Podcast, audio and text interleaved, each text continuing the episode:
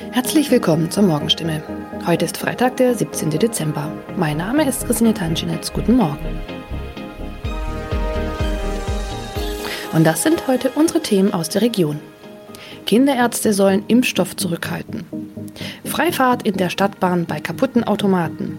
Und Papagei überlebt Wohnungsbrand und wird Tage später gefunden. Weil nicht genügend Corona-Impfstoff für Kinder im Alter von 5 bis 11 Jahren vorhanden ist, fordert das Land Baden-Württemberg nach Informationen der Heilbronner Stimme dazu auf, ausreichend Impfstoff für die Zweitimpfung zurückzuhalten. Von der Bundesebene wurde uns mitgeteilt, dass auch die Lieferung des Impfstoffs für Kinder im Alter zwischen 5 und 11 Jahren voraussichtlich nicht in der erwarteten Menge lieferbar sein wird, heißt es in einem Schreiben vom Sozialministerium, das am Donnerstag landesweit an die mobilen Impfteams, die Stadt- und Landkreise sowie an die Kinderärzte per Mail verschickt worden ist. Das Schreiben liegt unserer Redaktion vor. Baden-Württemberg wurde vom Bund zuletzt zugesagt, bis zum Jahresende rund 300.000 Dosen des Kinderimpfstoffes zu erhalten. Diese Zusage kann nun offenbar nicht eingehalten werden. Sollten vom Bund anderslautende Informationen kommen, werde das Sozialministerium diese umgehend an die impfenden Akteure weitergeben und die Verteilung anpassen. Mehr dazu lesen Sie heute auf stimme.de. Seit 1. November hat der Stadtbahnbetreiber Albtal Verkehrsgesellschaft AVG die Fahrscheinautomaten in den Stadtbahnen stillgelegt. Sie sind noch da, funktionieren aber nicht. Da alle Haltestellen nun mit stationären Automaten ausgestattet werden, seien die Automaten in den Zügen nicht mehr nötig, erklärt die AVG die Gründe. Die Geräte sollen nun Zug um Zug in den 229 Stadtbahnen ausgebaut werden. Nur damit fällt auch die Alternative weg, wenn ein Automat an einer Haltestelle defekt ist. Was gilt dann? Manchmal sind Haltestellen einige Kilometer entfernt. Soll ein Kunde, der vielleicht wichtige Termine hat, so einen Umweg auf sich nehmen, wenn ein Automat an einem Haltepunkt defekt ist? Oder gilt eine Kulanzregel und er darf dennoch in die Bahn einsteigen? AVG-Sprecher Michael Kraut stellt für das Gebiet des Karlsruher Verkehrsverbunds klar, Dort dürfen Fahrgäste bei einem defekten Automaten an der Haltestelle einsteigen. Sie sollten den Defekt entweder dem Stadtbahnfahrer oder gegebenenfalls dem Prüfpersonal in der Bahn melden. In dem Fall werde kein erhöhtes Beförderungsentgelt verhängt. Man könne jederzeit prüfen, ob eine Störung an einem bestimmten Automaten vorlag. Auch im Heilbronner Hohenloher Haller Verkehrsverbund gilt diese Kulanzregel. Mehr dazu lesen Sie auf stimme.de. Am vergangenen Samstag kam es in Neckargartach zu einem Wohnungsbrand, bei dem ein Mann und ein Papagei verletzt wurden.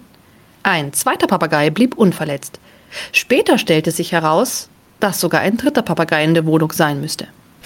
Wenige Tage nach einem Hausbrand in Heilbronn haben Feuerwehrleute einen überlebenden Papagei aus einer betroffenen Wohnung gerettet. Ein aus der Wohnung geretteter Papagei wurde zudem vorsorglich einer Tierklinik übergeben. Der andere Vogel blieb am Samstag unverletzt. Doch damit war das Papageienproblem noch nicht gelöst. Denn am vergangenen Dienstag habe sich der verletzte Bewohner bei der Polizei gemeldet und mitgeteilt, einer seiner insgesamt drei Papageien müsste sich eigentlich noch in der Wohnung befinden. Tatsächlich entdeckten die Einsatzkräfte nach langer Suche den Vogel. Später konnten sie das Tier wohlbehalten an den Besitzer übergeben, wie es heißt. Soweit die Nachrichten aus der Region. Übrigens, die Corona-Fallzahlen in Stadt und Landkreis Heilbronn bleiben auf hohem Niveau, sind in den letzten Tagen aber deutlich zurückgegangen. Bleibt das so, wird am Sonntag die Ausgangssperre für ungeimpfte aufgehoben. Ob das eintrifft, erfahren Sie auf jeden Fall aktuell auf stimme.de.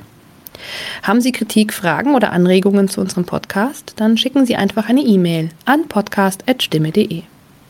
Weiter geht es hier mit Nachrichten aus Deutschland und der Welt mit unseren Kollegen und Kolleginnen aus Berlin.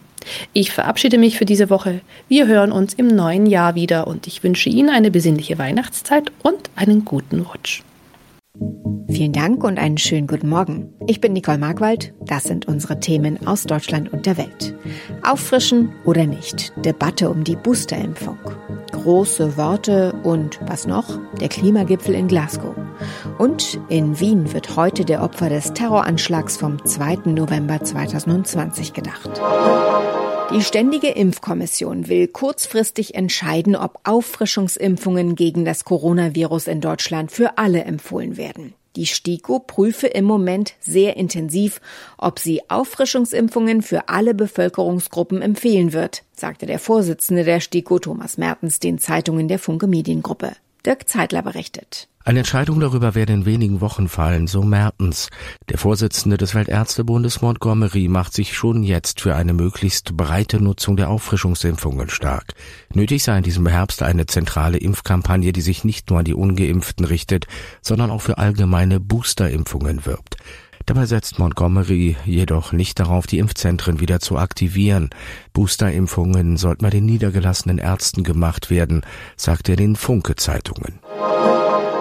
Seit Sonntag findet im schottischen Glasgow die Weltklimakonferenz statt.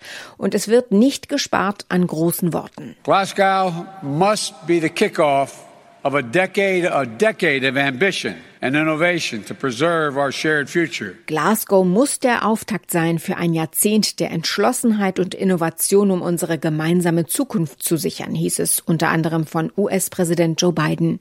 Auch die scheidende Bundeskanzlerin Angela Merkel forderte bei ihrer Rede mehr Tempo beim Klimaschutz. Wir sind nicht da, wo wir hin müssen, sagte sie. Larissa Schwedes beobachtet die Weltklimakonferenz in Glasgow. Larissa, was waren die Themen bisher und was kam bisher rum? Ja, bisher gab es vor allem Warnungen und Appelle hier und davon ziemlich viele.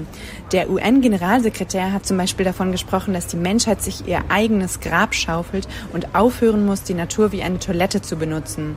Gastgeber Boris Johnson meint, die Bombe des Klimawandels müsse jetzt hier in Glasgow entschärft werden. Eine konkrete, allerdings eher enttäuschende Zusage kam aus Indien. Der indische Premier hat sich erstmals zum Ziel der Klimaneutralität bekannt, allerdings erst bis zum Jahr 2070. Wie ist jetzt der weitere Fahrplan beim Klimagipfel und was ist konkret an Entscheidungen zu erwarten? Ja, nach dem feierlichen Auftakt kommt jetzt der richtig schwierige Teil. In unzähligen Sessions verhandeln Vertreter von rund 200 Staaten über ganz verschiedene Baustellen. Im Zentrum steht aber, das 1,5 Grad Ziel im Rahmen des Möglichen zu halten. Da geht es um einen möglichst schnellen Abschied von der Kohle, um sehr viel Geld für die Unterstützung besonders betroffener Staaten und um eher technische Details des Pariser Klimaabkommens.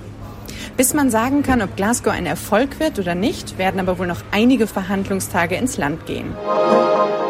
Heute vor einem Jahr erschoss ein radikal-islamischer Attentäter in der Innenstadt von Wien vier Menschen. Mehr als 20 Personen wurden zum Teil schwer verletzt. Kurz nach Beginn des Terroranschlags erschoss die Polizei den Täter, der, wie sich herausstellte, IS-Sympathisant war. Die österreichische Staats- und Regierungsspitze will heute der Opfer des Terroranschlags gedenken.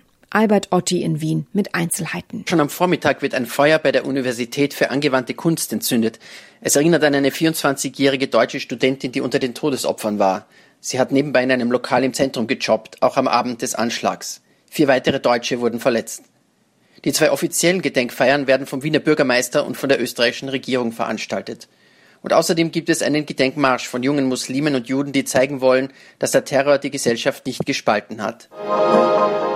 In unserem Tipp des Tages gehen wir nochmal zurück zum Thema Boosterimpfung, also die Auffrischungsimpfung gegen Corona. Die sorgt für viele Fragen. Wer braucht sie eigentlich? Was bringt sie und wo gibt es diese Impfung? Ronny Thorau hat Antworten für uns.